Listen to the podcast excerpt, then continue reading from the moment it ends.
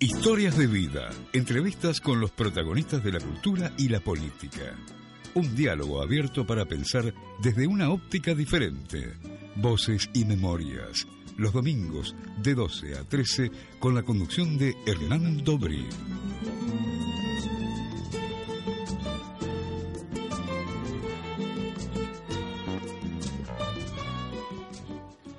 Buen mediodía de domingo.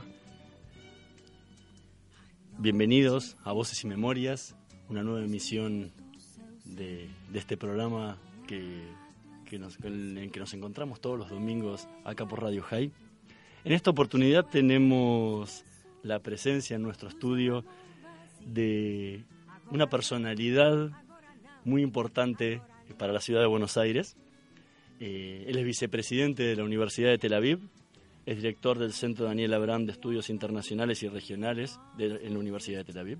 Es director del Instituto de Historia y Cultura de América Latina de la misma universidad. Es miembro de la Academia Nacional de Historia de la República Argentina desde hace 14 años. Es comendador de la Orden del General San Martín. Es comendador de la Orden de Mérito Civil en España. Autor de muchísimos libros y decenas de, de artículos ha sido nombrado huésped de honor de la eh, huésped de honor extraordinario de la Universidad de La Plata y recientemente huésped de honor de la ciudad de Buenos Aires, por eso decía un invitado muy especial de la ciudad. Y también recientemente ha sido nombrado doctor honoris causa de la Universidad de San Martín. Está con nosotros el doctor Ranan Rein. Muy bienvenido, muchas gracias por haber aceptado la invitación. Shalom y gracias por invitarme. Ran Rein, para quienes no los conocen, es quizá uno de los mayores especialistas que hay en el mundo sobre el peronismo. Más allá de que todos los argentinos creamos que somos especialistas en peronismo, él se ha dedicado en realidad a estudiarlo. Y a estudiarlo no solo desde eh, lo que es el peronismo, sino estudiarlo desde lejos. ¿Cómo, cómo es esa, eh, esa forma de poder estudiar algo de lo que estás tan lejos en tiempo y en distancia. Bueno, eh, eso de estar lejos en tiempo eh, forma parte de la profesión, es decir, todos los historiadores, los que trabajan sobre, no sé, Roma, Roma o la Edad Media o lo que sea, siempre están muy lejos de, esta eh, realidad pero no es una tarea fácil eh, eh, trabajar sobre la historia argentina desde Israel, desde el Medio eh, Oriente. Uno está lejos de, los archivos, de los centros de documentación, de los debates intelectuales que se desarrollan aquí. Así que es una limitación, sin ninguna duda. Por otro lado, trabajar sobre la historia argentina y sobre todo trabajar eh, acerca del eh, peronismo desde afuera también tiene sus ventajas. Eh, y yo creo que mi condición de outsider e insider a la vez tiene también sus ventajas. Por un lado, sí, hasta cierto punto me siento argentino. Es decir, después de trabajar tanto tiempo sobre la Argentina. Eh, al estar casado con una mujer nacida aquí en lo que llamamos la República de Villa Crespo, al tener hijos que son también ciudadanos eh, argentinos, me siento argentino. Y, de, venir una vez por año mínimo a Argentina. Y, de venir por lo menos, eh, sí, una vez, normalmente dos veces al año. Por otro lado, está bien claro que, que soy un outsider, que no no voto en elecciones acá, no, nunca he afiliado, no voy a poder afiliarme a ningún partido político, es decir, no tengo ninguna participación activa o pasiva en la vida eh, eh, política argentina. Y el tema del peronismo que, que provoca tantas eh, em, tensiones, eh, eh, a veces necesita alguien que no esté metido en la política argentina, que, que, que pueda evaluar ciertos procesos con sus luces y sombras. Y eso es lo que estoy intentando hacer desde hace 30 años. ¿Cómo llegaste a esto? ¿por qué un israelí, más allá de que estés casado con una argentina, cómo llega un israelí que eh, nada tiene que ver con la historia argentina a empezar a estudiar el peronismo. Y que no sabía ni una palabra en castellano antes de empezar los estudios eh, en la universidad. No, yo empecé con la historia española, no con la historia eh, argentina, eh, bajo la influencia de un profesor mío en la Universidad de Tel Aviv, que después se hizo un político muy conocido, que llegó a ser canciller en el gobierno israelí, Shlomo Ben-Ami que hasta hoy en día es una figura muy respetable en el mundo de habla eh, hispana. Y con el profesor Benamí trabajé sobre la Segunda República, la Guerra Civil Española, la dictadura de Franco. Y una vez que eh, eh, tenía que elegir un tema para mi tesis doctoral, que es un desafío decidir acerca del, del tema de la tesis doctoral, opté por las relaciones entre Franco y Perón. Es decir, mi interés... Que luego devino en tu libro. Exactamente. Entonces, mi interés por la Argentina empezó por eh, eh, mi interés en la historia española. O sea, a través, a través de España. Exactamente. Y eh, recién al empezar a trabajar sobre la tesis doctoral, al vivir un año aquí en la Argentina, a fines de los 80, decidí dedicarme a la historia argentina y eh, el eje principal de mi empresa académica ha sido el peronismo. También he trabajado sobre otras temáticas, pero igual el peronismo, sobre todo el primer peronismo de los años 40 y 50, ha sido el eje principal de, de mi trabajo académico. ¿Qué es lo que te atrae del peronismo? Para haberle dedicado tantos años, porque llevas editados muchísimos libros en varios idiomas, eh, numerosos papers, artículos en revistas, ¿Qué es, lo que te, ¿Qué es lo que te desvive tanto del peronismo para seguir todavía más adelante con los estudios sobre el tema? Por un lado, porque no se puede entender a la Argentina de la segunda mitad del siglo XX, a la Argentina de hoy en día, sin acercarse eh, a este fenómeno tan importante eh, eh, políticamente, culturalmente, socialmente, como es el, el, peronismo. Es decir, hay un antes y después en la historia argentina, es decir, eh, el año 43 representa algún corte en, en, varios eh, eh, sentidos.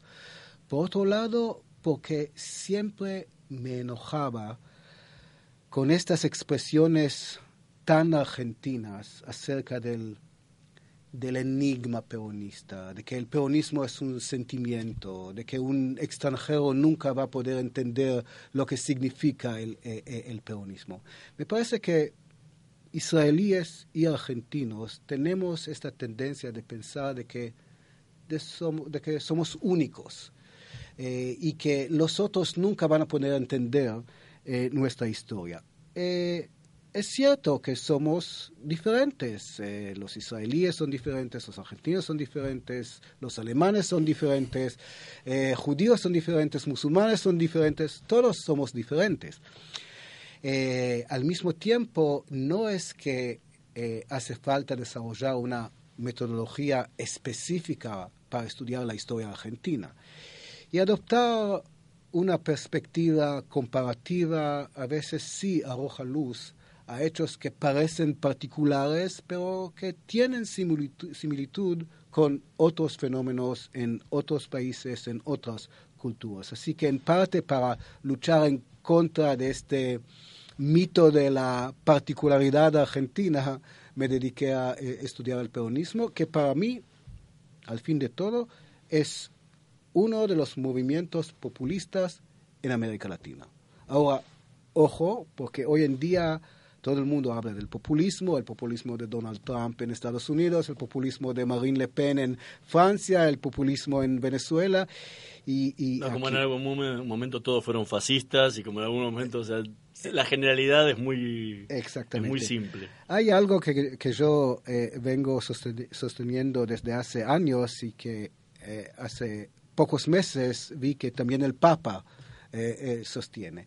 Hay que diferenciar entre el populismo en Europa, que es el populismo de derecha sobre todo, eh, xenófobo, racista a veces, y el populismo en América Latina que tiene otros rasgos y que está caracterizado, entre otras cosas, por este esfuerzo de inclusión inclusión social y eh, eh, política. No es el único rasgo del populismo, si quieres podemos hablar del populismo, eh, pero es uno de los rasgos importantes del populismo. Así que ya sé que mucha gente se siente un poco incómoda cuando hablo del peronismo como movimiento populista, pero al fin y al cabo me parece que es la mejor categoría analítica para emplear si queremos entender este fenómeno acabas de publicar una, una segunda parte de lo, la segunda línea peronista. Eh, sí, es un libro titulado Los Indispensables que publicó la editorial de la Universidad de, eh, San Martín. Eh, ¿Qué es lo que te falta? ¿Que sentís que te falta todavía investigar del peronismo?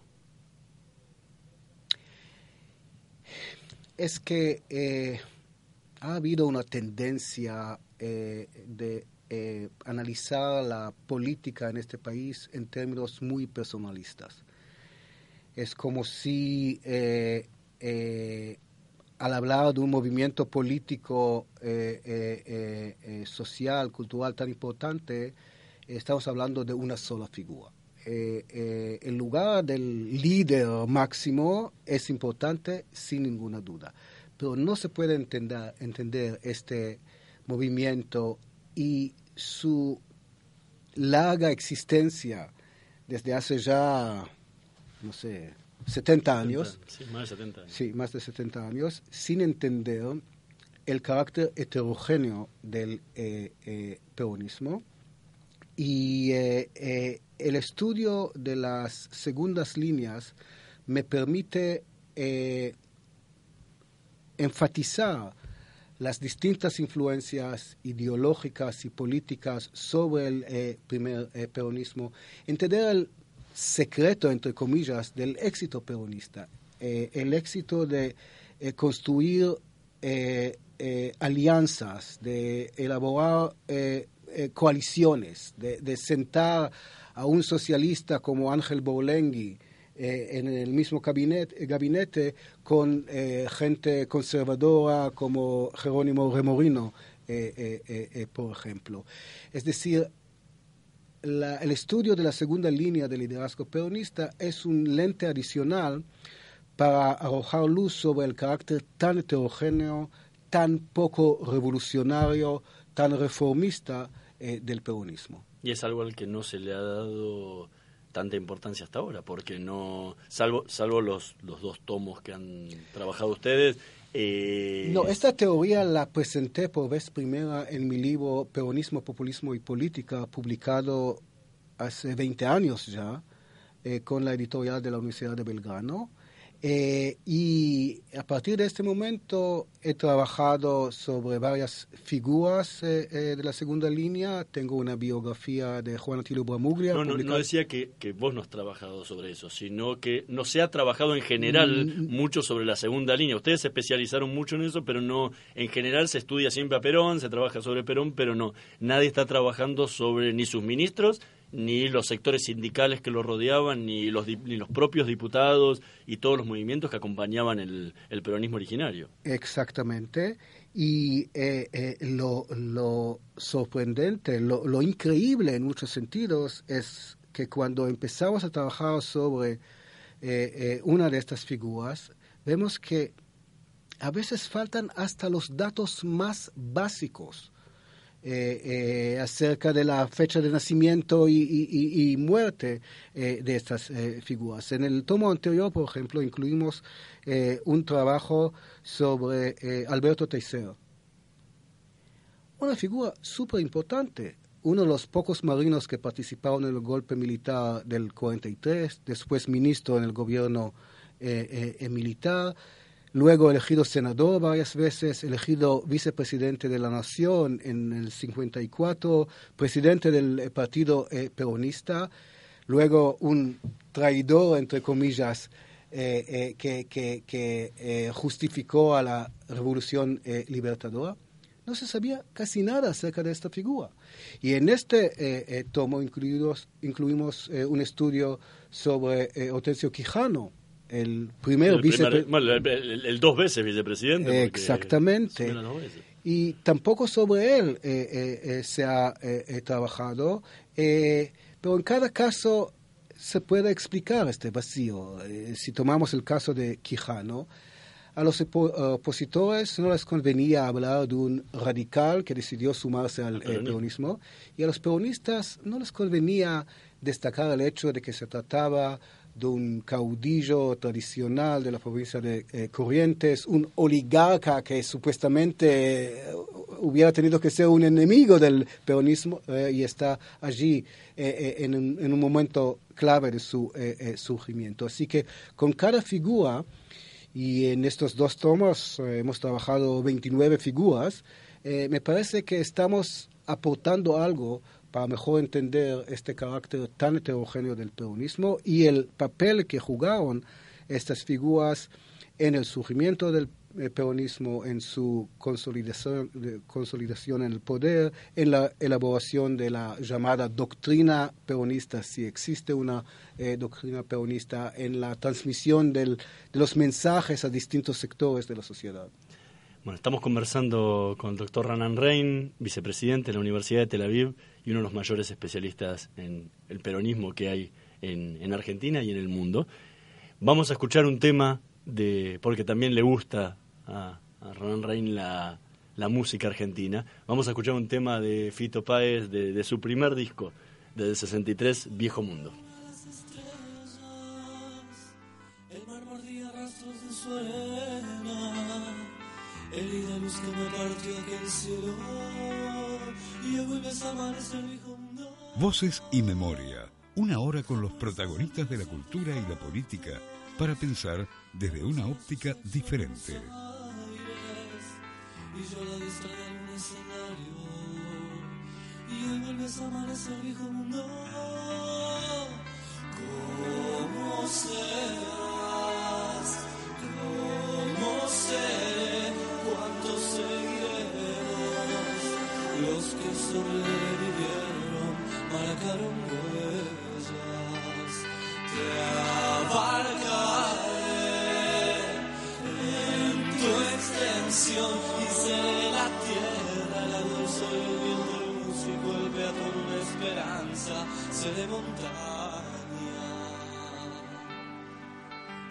Seré comarca.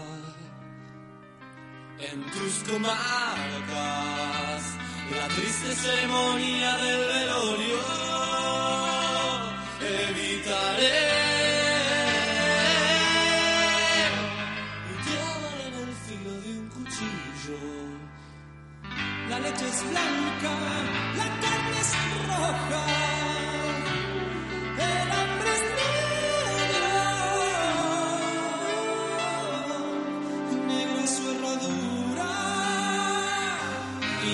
Y negra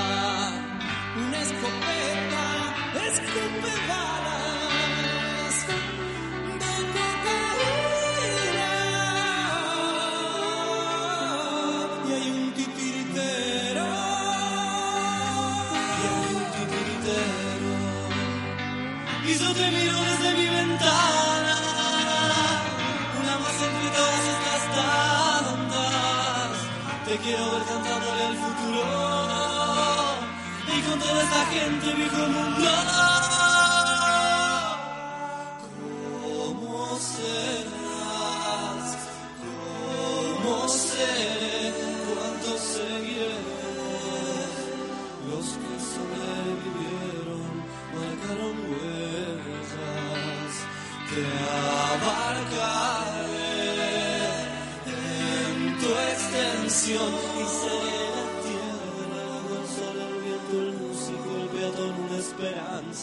se montaña,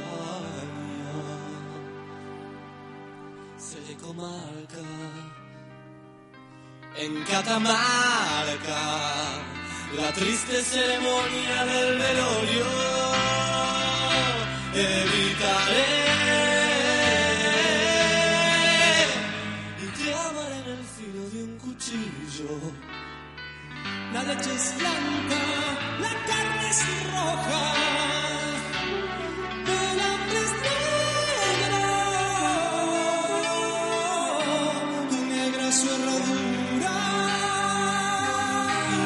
Herradura.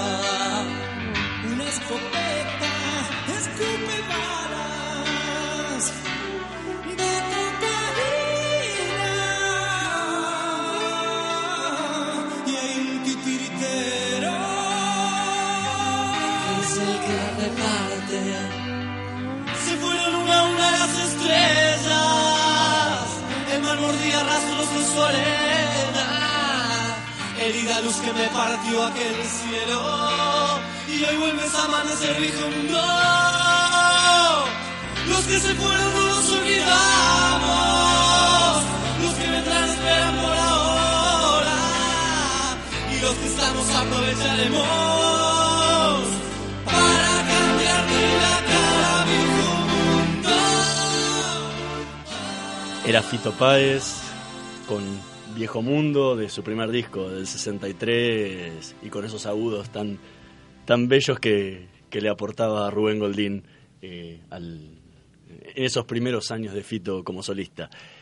Seguimos conversando con Renan Rein, Y a, a vicepresidente. Fito Páez, como te dije anteriormente, eh, yo lo vi en la Universidad de Tel Aviv, eh, cuando actuó en, en Israel, eh, vino al campus nuestro, al auditorio Smolas, y tocó frente a muchos estudiantes, profesores, eh, la verdad es que fue una... ¿Muchos argentinos o muchos israelíes? Eh, argentinos e israelíes, sí, sí, sí, sí, sí, fue un espectáculo impresionante. Es muy fuerte. En vivo, escucharlo a Fito Páez es, eh, es muy movilizador. Más si uno tiene la posibilidad de comprender las letras, ¿no? Pero como que la música en eso es universal y, y llega más allá, Así- más allá del, del idioma. Así es. Y pocos, poco, es poco conocido dentro de tu carrera que tus comienzos no son como historiador, sino como colega, como, como periodista. En la década del 80, por ejemplo, para contarle un poco a la gente, eh, fuiste editor de noticias internacionales de la radio Galeit Sahal, eh, fuiste analista de asuntos internacionales de- del periódico Amishmar y aparte fundador del diario Hadashot y editor de internacionales. ¿Cómo, cómo llegaste al periodismo? Eh, wow. Ah, Ahora me siento viejo al tener que hablar de los años, eh, de fines de los 70 y los años 80. Eh, mira, tiene que ver con, con, con la sociedad israelí y el hecho de que casi todos nosotros tenemos que pasar por el servicio militar obligatorio. Y yo, eh, la verdad es que no pensaba eh, hacer mi servicio militar en la estación de radio del, eh, del ejército, eh, Galei Tzahal. Sin embargo, es una larga historia. Me encontré allí por el año 78 en la estación eh, eh, de radio. Y dentro de poco eh, yo entendí y ellos entendieron que como editor de noticias eh, internacionales yo pude eh, aportar algo. Y durante cuatro, eh, cua- cuatro años estuve allí como editor de noticias internacionales con algunas experiencias realmente increíbles. Y pensar que empecé con 18 años, es decir, un pibe que recién terminó la, eh, eh, la secundaria con entrevistas que hice con Edward Heath, eh, el inglés, con Jimmy Carter, con líderes de distintos países, en momentos muy interesantes de la firma del acuerdo de paz con Egipto. eh, la estación de radio recibió quejas de distintas eh, embajadas. Estamos habla- hablando de del momento crucial del apartheid en Sudáfrica y yo casi a diario predicaba en contra del apartheid en Sudáfrica y la embajada sudafricana se quejó frente al eh, eh, Estado Mayor israelí, cómo es que eh, su eh, estación de radio toma posición. Justamente en pleno momento en que Israel estaba haciendo negocios con Sudáfrica. También, exactamente. así que fue una experiencia muy interesante y, muy importante para mí. Y antes de terminar estos cuatro años, recibí una llamada telefónica del dueño del diario Haaretz, que sigue siendo uno de los eh, periódicos más importantes eh, eh, del país, con una posición muy crítica frente a, los, distintas políticas de los gobiernos israelíes. Y él me dijo que estaba pensando empezar un nuevo vespertino que iba a competir con Yediot Haronot, que en aquel momento era una potencia editorial, y Maariv, eh, eh, dos eh, diarios que tenían ya décadas de, publicación. Y me preguntó si yo quería, con tres o cuatro periodistas más, empezar a pensar en este nuevo diario, prepararlo, diseñarlo, elaborar una línea editorial me pareció un desafío mm, súper interesante y de inmediato le dije que, que, sí. Y durante casi dos años estábamos preparando este eh, diario, recibí un, un, sueldo mensual sin todavía tener el, diario. Preparando el número cero. Exactamente. Y eh, eh, efectivamente, una vez que empezó a publicarse, fui uno de los editores, aunque me dediqué sobre todo a noticias internacionales y seguí haciendo este trabajo mientras eh, estudiaba en la Universidad de Tel Aviv. Eh, y a mediados de los 80 eh, llegó un momento así clave, cuando vinieron a verme de lo que después eh, se transformó en el eh, segundo canal de televisión en Israel, porque hasta mediados de los 80 teníamos un solo canal que todo el mundo seguía con un rating de, no sé, 80%, algo así. Eh, no había otro. No había, exactamente, no había otro. Y entonces vinieron a verme y ofrecerme ser uno de los fundadores del Canal 2, que tenemos hasta hoy en día. Eh, eh, y en este momento tenía que decidir si ir en este camino o empezar un, eh, programa de doctorado en la Universidad de Tel Aviv. Porque mientras estudiaba para la licenciatura y la maestría, todavía podía jugar eh, o maniobrar entre eh, la profesión de periodista y los estudios. Y en aquel momento, después de muchas conversaciones con mi esposa, con mí mismo, decidí optar por la carrera académica y les dije que no. Eh, dejé el diario, no eh, eh, me fui a, este grupo de fundadores de Canal 2 y el resto es historia, como, como se dice. ¿Qué, te llevó a decidirte por la historia y abandonar algo que el que estabas teniendo tanto éxito? Porque no es que te vino en un momento de crisis el que no tenías trabajo y dijiste, bueno, sigo con el periodismo? No, estabas en un momento donde te estaban buscando por todos lados. ¿Qué te, qué te hizo decidir por la historia? Mira, esta profesión, por un lado, por un lado es muy gratificante. Eh, es decir, tu nombre aparece a diario eh, eh, y, la gente, alguna gente te conoce, algunos políticos te conocen. Eh, sin embargo, hay algo superficial eh, en el periodismo, la necesidad de comentar acerca de eventos y procesos antes que se maduren, a veces te, te, lleva a, no sé, eh, cierta, cierta super eh, oficialidad. Sí, aparte eh, tener que tener que comentar muchas veces de muchísimas cosas de las cuales uno no tiene ni siquiera demasiada idea. Exactamente. Y frente a esta, eh, este dilema, la posibilidad de dedicarme a investigar, de supuestamente decir cosas más profundas, con más responsabilidad, eso me, me, me atrajo, me atrajo mucho y la verdad es que no me arrepiento. por otro lado, me parece que el ejercicio de esta profesión me dio muchas herramientas para ser un historiador, un mejor historiador. ¿Qué, ¿Qué, es lo que te aportó? Primero que tenés que pensar en el, en, el público, en tus lectores. Tenés que escribir en forma clara y, cristalina. Este mito de que eh, para, escribir algo profundo tenés que emplear una jerga y tenés que mostrar a todos que conoces los últimos avances teóricos, pero al final te quedas con un texto que casi nadie puede eh, descifrar eso no es algo que, que, que, a mí me, me, gustaría hacer, al contrario, entiendo la necesidad de comunicar mis eh, investigaciones en forma eh, más clara y uno sí puede escribir cosas profundas y claras eh, a la vez. Esta es una cosa. La otra cosa es, me enseñó de que uno no debe ser perfeccionista.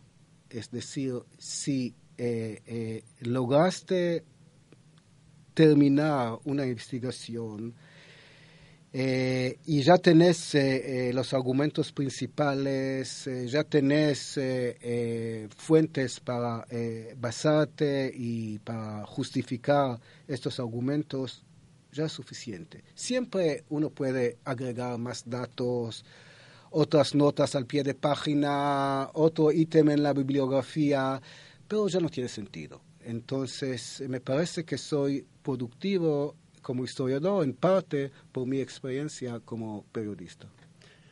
Seguimos conversando con Ranan Rein, vicepresidente de la Universidad de Tel Aviv. Eh, vamos a, a una tanda y volvemos en unos minutos.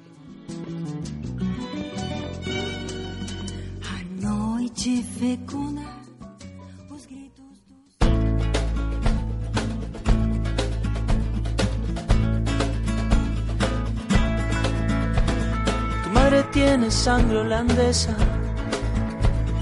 Yo tengo el pelo sefaradí. Somos la mezcla de tus abuelos y tú, mitad de ella y mitad de mí.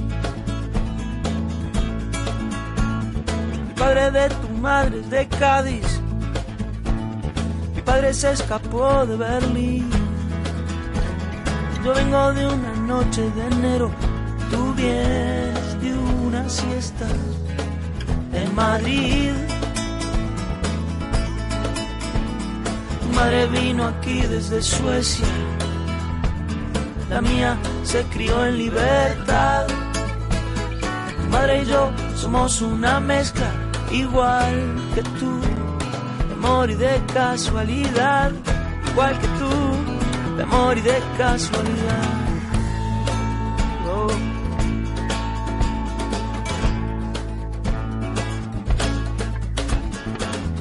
Era de amor y de casualidad Jorge Drexler, elegido, también elegido por, por Ranan Rein, que nos está visitando hoy en, en el estudio.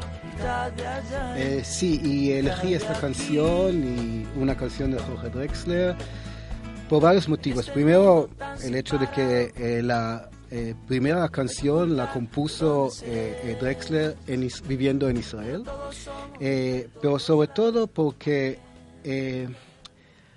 hablando de estas identidades múltiples, de esta mezcla que todos nosotros representamos, siempre, me, me, atraía, porque me parece que, hay tanto en eso. ¿Y, eso es bien israelí? Bien toda esa mezcla. Sí, sí, y bien argentino también, sí. En ambos casos estamos hablando de... Y bien uruguayo también de donde Jorge Drexler, ¿no? Exactamente, sí. Son sociedades de inmigrantes, gente que vino de todo el mundo. Eh, no hay nada puro, entre eh, comillas. Eh, y sí, esta, esta canción, este disco me, me, me encantó siempre. Recién nos contabas sobre cómo, cómo empezaste tu carrera periodística. Ahora, ese no era el mandato familiar. No, no, no, no, para nada. Eh, eh, padres judíos, israelíes, querían tener un hijo médico y desde mi infancia estaba decidido eh, eh, por mí. Yo no tenía ningún voto en esta, en esta elección. Yo iba a ser médico. Y así como chico de secundaria, me fui a, por las tardes a tomar cursos en la Universidad de Tel Aviv de genética, de neurociencia. Durante los veranos trabajé como asistente de investigación en la Facultad de Medicina. Eh, eh, estuve trabajando en Maguen David Adom, en las eh, ambulancias. Está todo bien claro, yo iba a ser médico. Y después las cosas siguieron de otra manera. Hice mi servicio militar en la estación de, radio como editor de noticias internacionales y nunca volví atrás. Hoy en día el mero pensamiento de yo... Una inyección. sí, sí, sí, ya, ya me muevo acá. en el instante. ¿En qué momento decidiste voy a ser historiador? Porque venías, venías ejerciendo el periodismo. ¿En qué momento dijiste voy a estudiar historia? ¿Y por qué? Eh, empecé a estudiar en la Universidad de Tel Aviv eh, lo que nosotros llamamos double major, es decir, eh, con dos especializaciones, ciencias políticas y, e historia.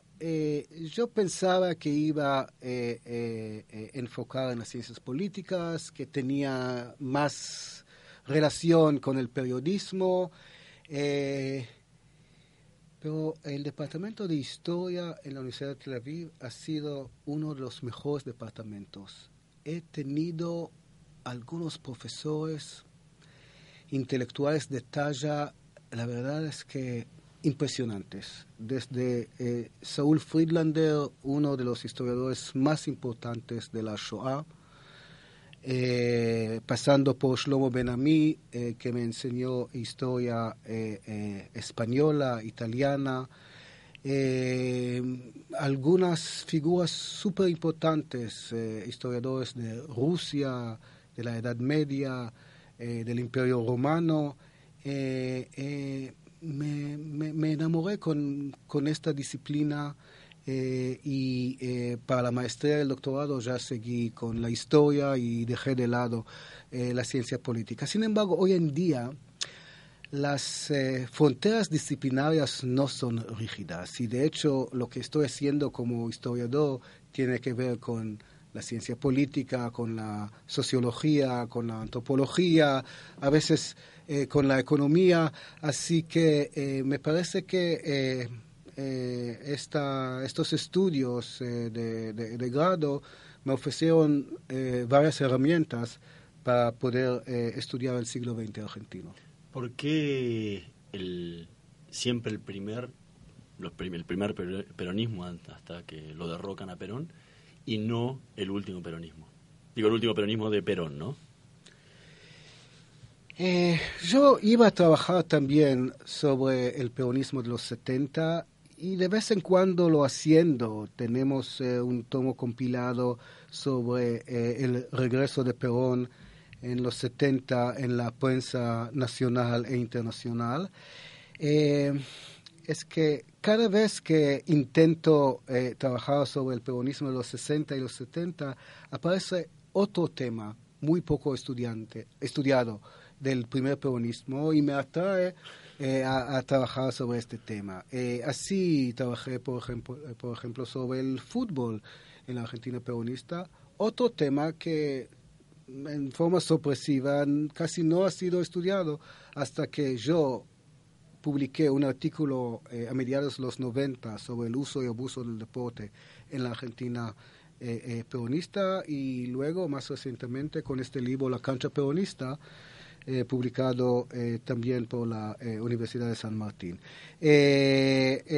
pero debo decir que he trabajado también otras temáticas de la historia argentina y, de la historia española. el tema del deporte siempre me ha interesado.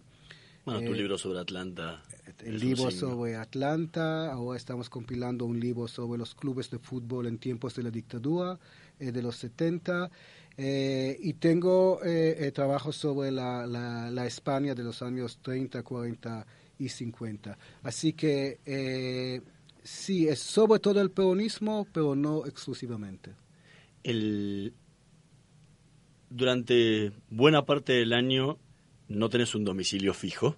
Eh, solés viajar por diferentes partes del mundo dando, dando clases y dando cursos. Muchas veces, muchos de ellos tienen que ver con el peronismo. ¿Qué es lo que le interesa a los extranjeros que no tuvieron la posibilidad de visitar la Argentina, como es tu caso, eh, sobre el peronismo? ¿Qué es lo que le encuentran atractivo en el exterior? Sí, es increíble. A veces me encuentro en lugares muy insólitos hablando del eh, peronismo frente a europeos, norteamericanos, asiáticos, eh, eh, etcétera. Em, para muchos el, el peronismo es el ejemplo clásico del populismo. Es decir, cualquier persona, cualquier estudiante interesado en el fenómeno populista, eh, se va a interesar en el eh, peronismo. Eh, no siempre entienden las idiosincrasias del peronismo, pero hay mucho interés y este interés está creciendo cada vez. y últimamente, en el pasado año, me piden que, que, que, que, venga para dictar conferencias sobre el populismo en, en, en la India, en Alemania, en eh, eh, Estados Unidos, en, en, muchos lugares. ¿A qué se debe este crecimiento en este último año? El uso y abuso de este concepto en los medios de comunicación eh, a raíz de la campaña electoral de Donald Trump y su victoria en las elecciones presidenciales y el surgimiento eh, eh, eh, renovado de partidos de extrema derecha en Europa con su discurso anti-inmigrantes. eso también es una versión de populismo, así que la gente quiere entender cuando vos hablas del, del populismo, ¿a qué te referís? El, hay, un, hay un tema que, que siempre está en discusión y lo has tratado en varios de tus libros, que es la relación entre el peronismo y el, el mundo judío. ¿sí? El mundo judío e incluso Israel. Muchísimos acusan a Perón de, de ser pronazi, de ser antisemita, y en cada uno de tus libros te encargaste de ir desmintiéndolo. Ah, durante una de las charlas que, en la que participamos juntos hace unos años, surgió una pregunta. O sea, en base a todos los testimonios que das, quedaba claro que Perón no era antisemita. Ahora, ¿por qué estaba rodeado de tantos antisemitas y por qué en el peronismo hay tantos antisemitas?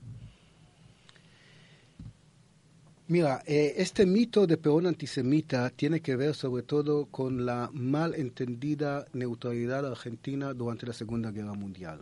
A raíz de eso, eh, eh, el gobierno militar del 43 y sobre todo Perón han sido identificados con, con los nazis. es cierto que en las Fuerzas Armadas siempre tenían cierta admiración hacia lo alemán, eh, viene de la, de, la, modernización de Richieri en adelante. Claro, pero lo mismo pasó en el ejército chileno, en otros ejércitos eh, eh, latinoamericanos. Y sí, la, la, Alemania unificada en los años 70 del siglo XIX crece en forma impresionante, se transforma en un país rector en el continente europeo y mucha gente puso la mirada en, en Alemania. de todos modos, la actitud de Perón hacia los judíos tiene que ver con, eh, muchos factores. Por un lado, un esfuerzo para mejorar su imagen en la escena internacional en general y sobre todo en los Estados Unidos. En parte también porque fue prisionero de, de este mito acerca del poder judío en los Estados Unidos.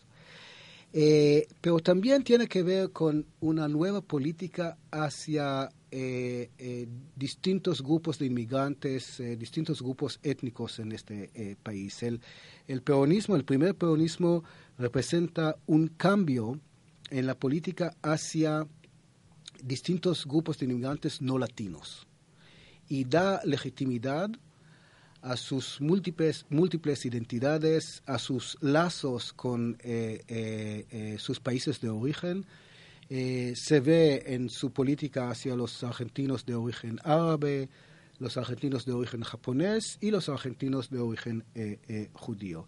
el esfuerzo de inclusión no se limitó eh, eh, eh, nada más hacia distintos sectores sociales o mujeres, sino también distintos grupos de inmigrantes y sus descendientes nacidos aquí en la Argentina.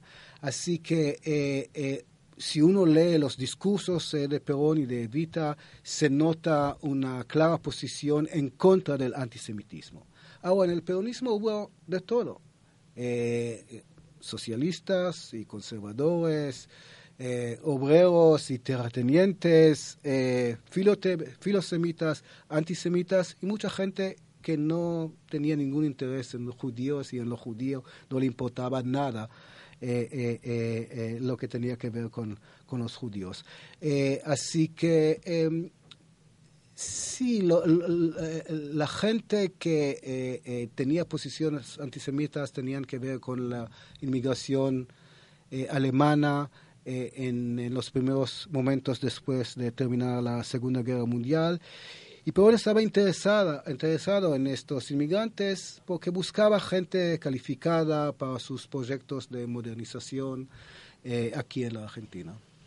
El, me imagino que este es uno de los temas que te preguntan muchísimo en el exterior, porque cada vez que, que me toca conversar con, con, gente del exterior, lo primero que preguntan es Perón y los nazis, Perón y el antisemitismo, etcétera. ¿Cómo, cómo, cómo le haces entender todo esto a, un extranjero? Eh, es cierto que sobre todo en Estados Unidos es la pregunta que, que, me hacen eh, porque en la cultura popular eh, norteamericana la, imagen de una Argentina que se transformó en refugio para criminales de guerra nazis, una Argentina que apoyó el, supuestamente el eje durante la Segunda Guerra Mundial, es una imagen que todavía sigue y es muy, muy fuerte. tengo siempre una versión abreviada, una versión más larga, depende del público, depende del, eh, del contexto, del marco en que, en que hablo. Eh, muchas veces, debo confesar, no logro convencer a la gente. La gente viene a veces con algunas ideas fijas y nadie les va a eh, convencer a estas personas de que estamos hablando de un mito y de que Perón no era antisemita. Viene, a escuchar lo que querían a confirmar lo que querían escuchar. Eso pasa muy a menudo y en muchos lugares. Vamos a, a, a, un tema más antes, antes de despedirnos. Una vez más, Fito Páez, DLG, de su segundo disco, Giros.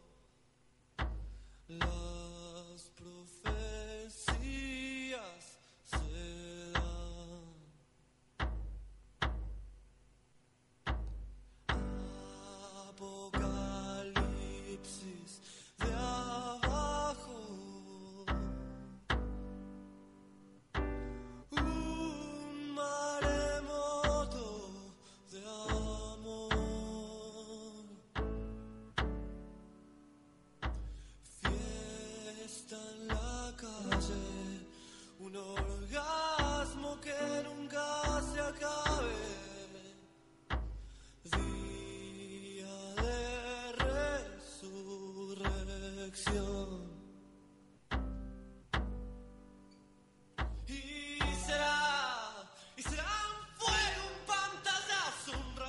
Era DLG de Fito Páez. Estamos conversando con Renan Rein, historiador, vicepresidente de la Universidad de Tel Aviv. ¿Cuál es el interés que hay, o, y, si hay un real interés eh, en el mundo universitario, académico israelí sobre Argentina? Eh, hay interés en América Latina en general, pero en Argentina en particular. Eh, y tiene que ver con el hecho de que hay algo como 100.000 israelíes de origen eh, argentino, incluyendo mi esposa y mis hijos. Eh, eh, muchos israelíes vienen a pasear aquí en, en la Argentina.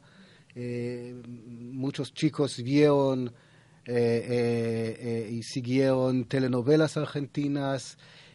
todo lo relacionado con Argentina es muy popular en Israel.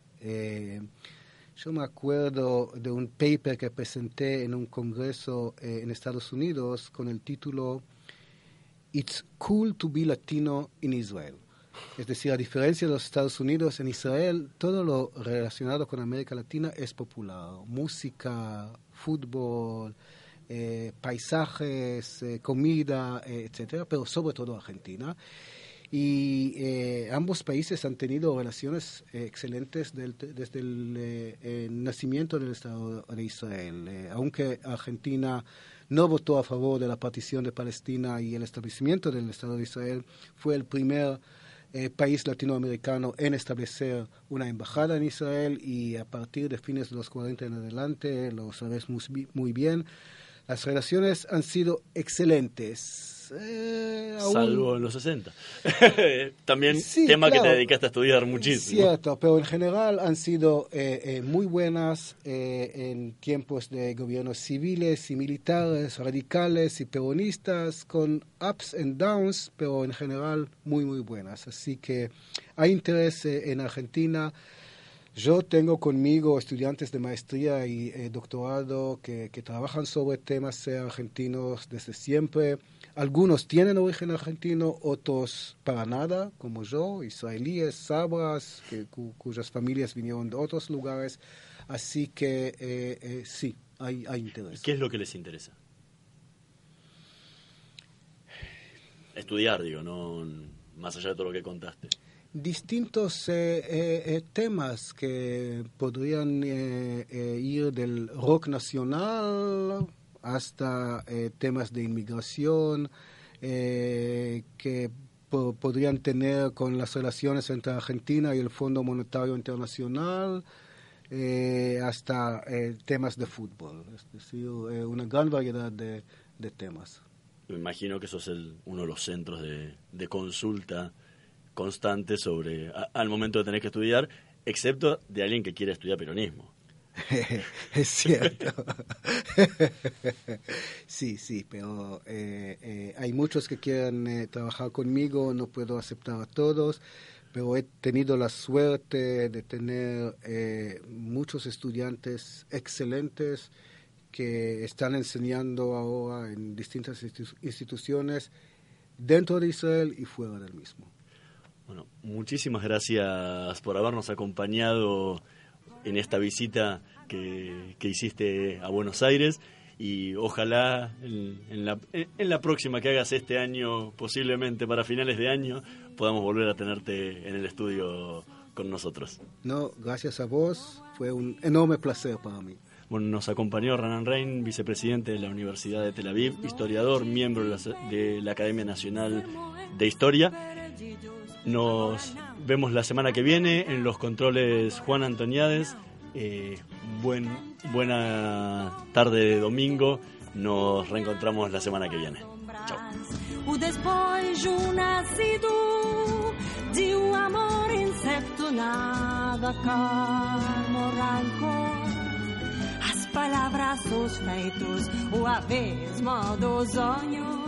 Tornou-se um mistério. Hoje não